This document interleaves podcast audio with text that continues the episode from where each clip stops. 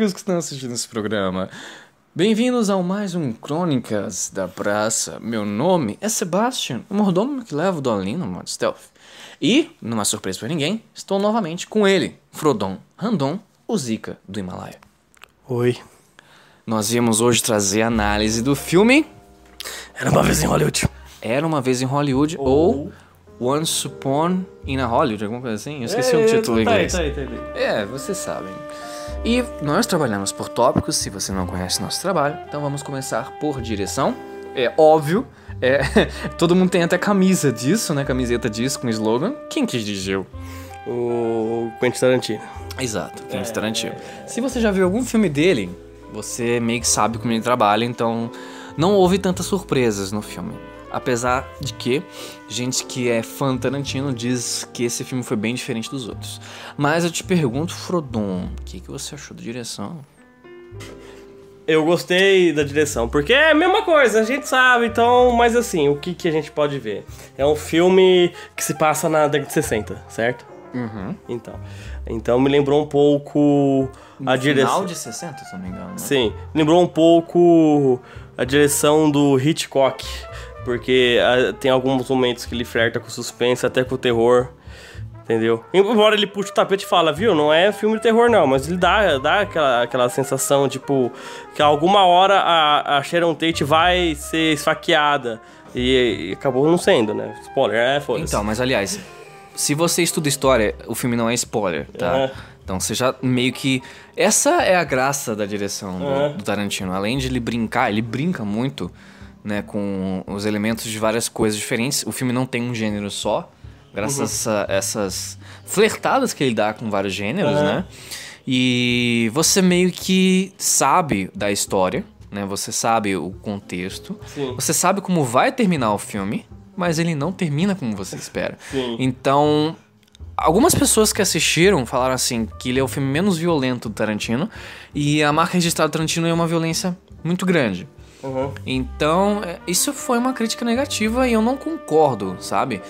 O, o Tarantino não tem uma marca específica que identifica, entendeu? O Tarantino faz o que ele quiser, entendeu? O filme é dele, ele pode É. colocar o que quiser, Sim, sim. entendeu? E ele não deixa de ser um filme Tarantino por ele ter feito algo diferente, colocado algo diferente. E, tipo, se você tava esperando uma violência extrema no filme e não teve o esperado tanto, ele te surpreendeu. Sim. Isso é bom, Uhum. entendeu? Ele já tava caindo na mesmice e ele mudou, entendeu? Ele se renovou. Então, Na verdade, os dois últimos filmes dele, a violência estourou bem no final do filme. Tanto com os Oito Diários, é, embora eu acho que a violência mesmo só apareceu no final do filme, mas o filme é um pouco, vamos dizer, mais sujo que era uma vez em Hollywood, né? Que só aparece a violência no final mesmo, né? Que é o cachorro comendo tudo, é cabeça na parede, é um bagulho muito louco. E que na verdade dessa vez ele usou a violência muito mais. é, porque assim, o filme Era uma Vez em Hollywood é um filme dedicado a Hollywood, né? É Uhum. tipo uma homenagem que o Tarantino fez a Hollywood durante todo esse tempo. Sim. Então, se eu não me engano, tem várias referências a várias coisas, né? De filmes Sim, antigos e uhum. tal. E como era um presente, a gente sabia que pelo título não ia seguir exatamente a risca. Só que ele segue muita coisa à risca Sim. e isso leva a atenção que você sabe que alguma, alguma merda vai acontecer. Sim. E na verdade, justamente por esse flerte que ele faz com vários gêneros, você fica com tensão, você fica com medo, você fica com angústia, Você ri. você ri. Uhum. Então, o Tarantino eu acho que ele é um diretor que consegue ser completo por causa disso. E eu acho que esse filme ele se renovou justamente porque já tinha gente falando: "Ah, Tarantino vai acontecer isso, isso e isso. Vai ter os diálogos, vai ter os diálogos sujos e vai ter violência. Esse vai ser o filme". O que não foi. Teve sim diálogos sujos, teve violência, Sim. mas foi diferente. Aham. Foi uma renovação. E só uma curiosidade, ele teve uma um fanservice, uma referência Dele mesmo? dele mesmo, do universo dele mesmo, do cigarro no final do filme. Ah, do cigarro, verdade. No, eu, na eu cena pós-crédito. Eu fiquei sabendo que aquele cigarro é usado em todos os filmes. Sim, é. E eu não sabia disso. Não sabia? Não, não fazia ideia, mas isso foi muito legal, cara, porque ele já tem o universo dele, né? Aham. E isso é, isso é legal. Bom, vamos pro próximo tópico que é a atuação. Quem são Atuação. os principais do filme, Frodon? O Leonardo DiCaprio e o Brad Pitt, podemos dizer que são esses, né? E a Margot Robbie. Margot Robbie. Só que ela não aparece tanto assim. Mas ela foi bem utilizada. Sim, ela é mais, o que nem falo, lembra o Hitchcock que ela é mais é, como se fosse a musa do filme, né? E realmente é. É, é. Tipo aquelas musas que tinha nos filmes antigos até a década de 60, loira, e a câmera só nela, quando ela tá na câmera, aliás. né? E é inegável, né, mano? Ela é bonita pra caramba. Não Tem que negar. Bom, o que, que você me fala da atuação desses dois principais e dos, dos outros, por exemplo, quem apareceu pra homenagear, tipo, o, o Alpatino? Ah, ca- cara, assim, todas as situações são, são boas, só que, tipo, acho que ênfase mesmo é só os, os, os protagonistas mesmo. Até a família Manson foi boa. Se for ver aí o negócio que eu esperava, o que parecia mais do Charlie Manson, não apareceu. Apareceu uma cena dele. E, tipo, foi meio que a, só pra, ó, vou lá o que apareceu. Porque aquela cena meio que eu acho desnecessária. Se fosse pra aparecer, parecia mais. Mas eu Acho que foi só pra dizer, olha, ele tá aqui. É, Tá vendo? Você tava esperando, ele apareceu. É, mas assim, cara, os principais, que é o Brad Pitt e o Leonardo DiCaprio, tão fodas, cara. O, entendeu? O Leonardo DiCaprio atuando. Ah, ele, atua, ele tá atuando um, uma atuação, né? Ele tá atuando um ator. Então, Exatamente. então ele. ele É a história dentro da entra, história. É, ele entra em conflito com. Parece um, sei lá, uma. A, a, a arte imitando a vida. E o, o Brad Pitt não é tão explosivo igual o Leonardo DiCaprio, mas você percebe que não pode mexer muito com ele, né? Porque ele é meio malucão, né? Tipo, você percebe que ele foi mandado embora porque tinha um cara lá do, no set de porrada, entendeu? Você sabe que a personalidade do, do Brad Pitt nesse filme lembra duas coisas. O bad boy, mas um bad boy misturado com cowboy, sabe? É tipo, ele ele é um, ele tem uma pinta de ser bad boy, mas ele é um cara de bom coração. Aham. Entendeu? Tipo, ele só vai mexer com quem tá mexendo com ele ou quem mexeu com alguém que ele gosta. Sim. Eu acho que, cara, foi uma das situação do Brad Pitt em anos, mano. Você acha que o Leonardo DiCaprio, DiCaprio... Eu falei certo? Crapio, não. Você acha que o Leonardo DiCaprio se, se superou nesse filme? Não, não, tem, tem. Eu acho que é uma das melhores situações dele, assim. Acha que ele levaria um Oscar? Acho que não. Porque ele já levou um. Eu não sei, porque. É, se for ver, porque pra falar em Oscar cedo, a gente, a gente tá em novembro. Mas em indicação, você acha que ele levaria? Talvez, pra. Eu acho que os dois levaria. Acho que o Brad Pitt pra, pra, pra antago- antagonista, pra coadjuvante e o DiCaprio pra protagonista. E, e dos secundários, o que, que você me tem a falar? Eu não que falar muita coisa, não, mano. Ambos, estão bom, porque eu acho que o Tarantino ele consegue, sabe, fazer com que seus atores atuam bem, independentemente de quem seja.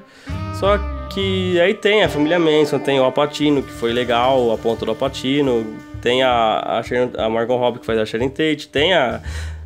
a- as coisas da década de 60, a festa na casa da Playboy, tá. Tá todo mundo. Até aquela, aquela menininha lá foi bem pra caralho, velho. Eu tenho pra falar dela.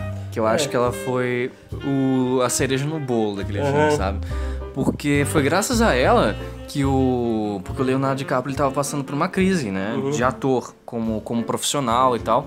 E aquela menina. Ela foi um elemento, cara, muito refrescante naquele filme. Porque, querendo ou não, o Leonardo ele tava muito doidão, né, cara? É. Ele já tava muito estressado. Sim. E até a parte. Ele, ele fica engraçado porque, tipo, ele se olha no espelho falando com ele mesmo e fala assim: Eu não vou beber. Você, não, tipo, você não vai beber. Você tá entendendo, seu vagabundo, filho da puta? Você não vai beber, caralho. E do nada ele senta e pega e bebe. Aí ele fica super nervoso com ele mesmo, taca o negócio no chão e fala: Puta que pariu. Começa. E tipo, é um. Cara, é muito difícil de atuar assim, Aham. né? E pra mim, eu não assisto muito filme dele. Eu assisti, o último dele foi o Lobo de Wall Street, foi muito bom também. Mas eu já. Eu, não- eu não sou cinéfilo, você que é, né?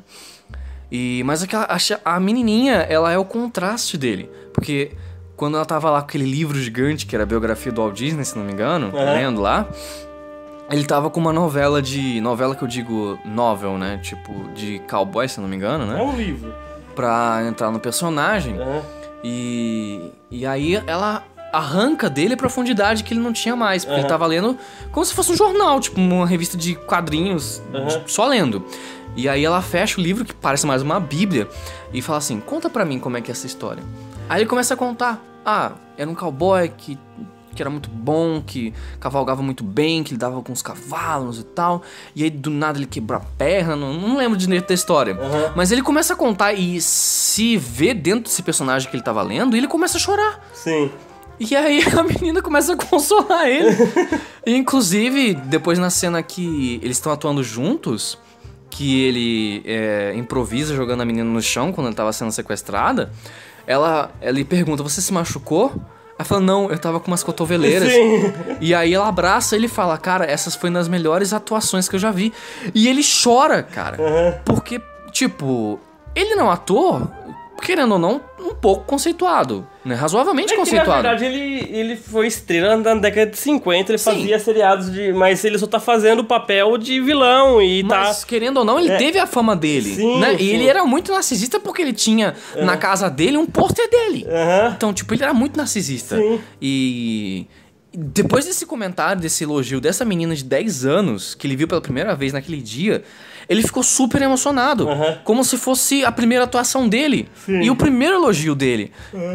Isso é super legal, cara, porque é um lado tão humano que a gente deixa de ver de diálogo nos filmes, que é tudo tão é, enlatado, sabe? Uhum. É claro que esses dias teve aqueles diretores que estavam levantando polêmica da Marvel, que não era filme e tal. Mas querendo ou não, cara, depois de 10 anos, enjoa um pouco o mesmo gênero, né? Sim. E Então, é, vários gêneros diferentes é bom por causa disso. Então, no, no âmbito que só tinha tantos super-heróis, ver um filme desse me A deu um. gente fazendo nada de um filme desse. E, e assistir também Uhum. me deu um alívio que você não tem ideia. E acho que ele ficou justamente melhor porque ele.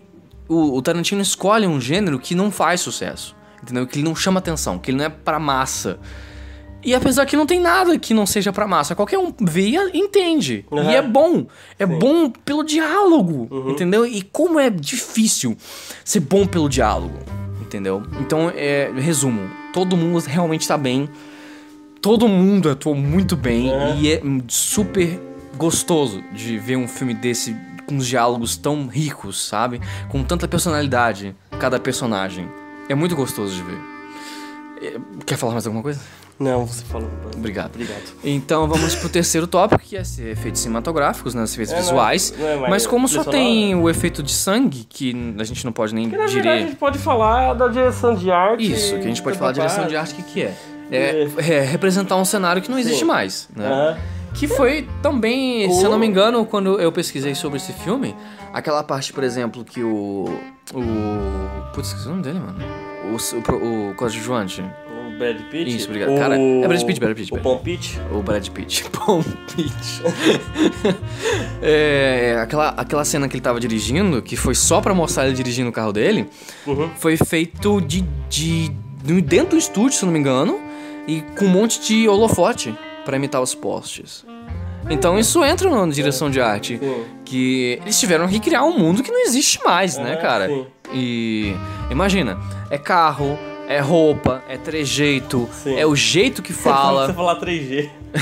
é o trejeito, o jeito que o cara fala, o sotaque, tipo, misturando meio que. Não, mas sotaque até hoje. Hum, sim, mas o sotaque misturando meio que é caipira, entendeu? Uhum. E a história dos hippies, o jeito que eles viviam, Uhum. o contexto do Marilyn Manson, as casas, os cenários, tudo isso foi feito pra reproduzir. né? É isso aí. Não tem nada a acrescentar. É, efeito prático de gore tá muito bom. E- Ou seja, tá tudo muito bem É. feito. Tudo muito bem feito. Bom, então vamos pro próximo tema, que é a trilha sonora. Boa. É, é, é, a trilha sonora do Tarantino é boa. É, tipo, o único filme do Tarantino que teve música composta pra o filme mesmo foi Os Oito Odiados, que até o Ennio Morricone ganhou o Oscar. Agora voltou mais para os, os filmes anteriores, que tem várias músicas coletâneas boas colocadas no filme. E são boas, cara.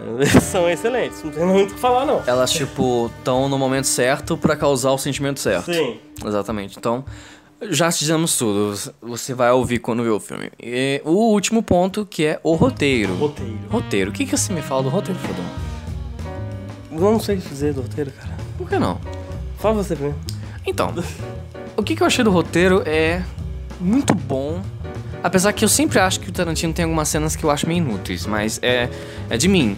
Isso tem desde o Jack Brown e ainda acho o Jack Brown um dos, dos filmes mais legais dele por ser diferente. Mas quais cenas? Tipo umas cenas que, sabe, é, tipo Mansão Playboy, pra mim foi muito inútil, sabe? É só pra. É, é tipo, foi um filme pra, sei lá, é tipo um filme fanservice. Tipo, É, mas- Pra ver como que. Eu acho que ele na direção e no roteiro ele se, ele se divertiu mais com o público. Tipo, ah! Sabe? Ele tava assim. É tipo aquele meme da Clara do, do ovo, sabe? O catacinho, o ca- eu sei o que, que é. Mas, assim, o roteiro ele pegou um momento crucial na história dos Estados Unidos, né? Aham. Que foi o momento que eh, na década de 60 eles achavam que tudo tava em paz, que todo mundo vivia de na, porta. ver- na verdade, não. Por isso que teve os hips. Era um momento crítico dos Estados Unidos. Então, mas todo mundo achava que tava todo mundo em paz, É, todo que mundo, todo mundo tava zen, todo mundo dizia paz e amor, as pessoas é, tipo ficavam mais de porta aberta, não tinham mais medo. E esse momento foi crucial porque foi acabou essa década de, de, de Não. falsa paz, né? Na verdade, a, a década de 60 já não era assim. Era assim, década de 50. Você- Então, mas Mas, tipo, já tinha a guerra do Vietnã, já tinha. mas não era lá nos Estados Unidos, Mas, mas tinha um monte de, de gente lá morrendo e um monte Não, mas não era nos Estados Unidos. Eu Você sei, sabe mas- que eles só se importam com eles e, e lá Mas- tava paz. Mas assim, aconteceu um monte de protesto por causa da guerra e percebeu que no mundo não era tão assim, já, tipo, já era Mas o dos- que dos acabou, o que acabou mesmo com a ilusão de ter paz mesmo, foi o assassinato da, da Sharon. Não, né? e um- são coisas que foi acumulando, não foi apenas aquilo. Foi Não, mas aquilo foi tipo o, o estopim. É que nem você falar assim, ah, por que, que teve a Segunda Guerra? Porque foi assassinado o Arquiduque Ferdinando. Não, o Arquiduque foi o estopim. Foi você. É, é o estopim, a explosão. Mas pra ter explosão tem que ser feito explosivo. Então acho que a explosão, no sentido de que acabou essa ilusão, foi o assassinato da Sharon. Porque foi um momento de uma violência extrema e gratuita. Uhum. Inclusive, o relato diz que ela pediu pra matar ela.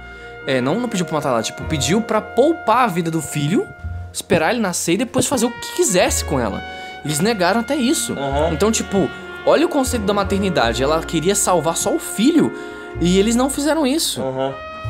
Então, cara, é- é- era um momento de, de escolha de roteiro que era complicadíssimo de você colocar no filme, né? Na verdade, a gente esperava que ia ter um momento de violência, mas a gente, como será que ela vai morrer, que ela vai morrer, ela acabou não morrendo. Eu Então, e, e o roteiro é legal porque ela mostra, o roteiro mostra a Sharon, que no caso é a Margot.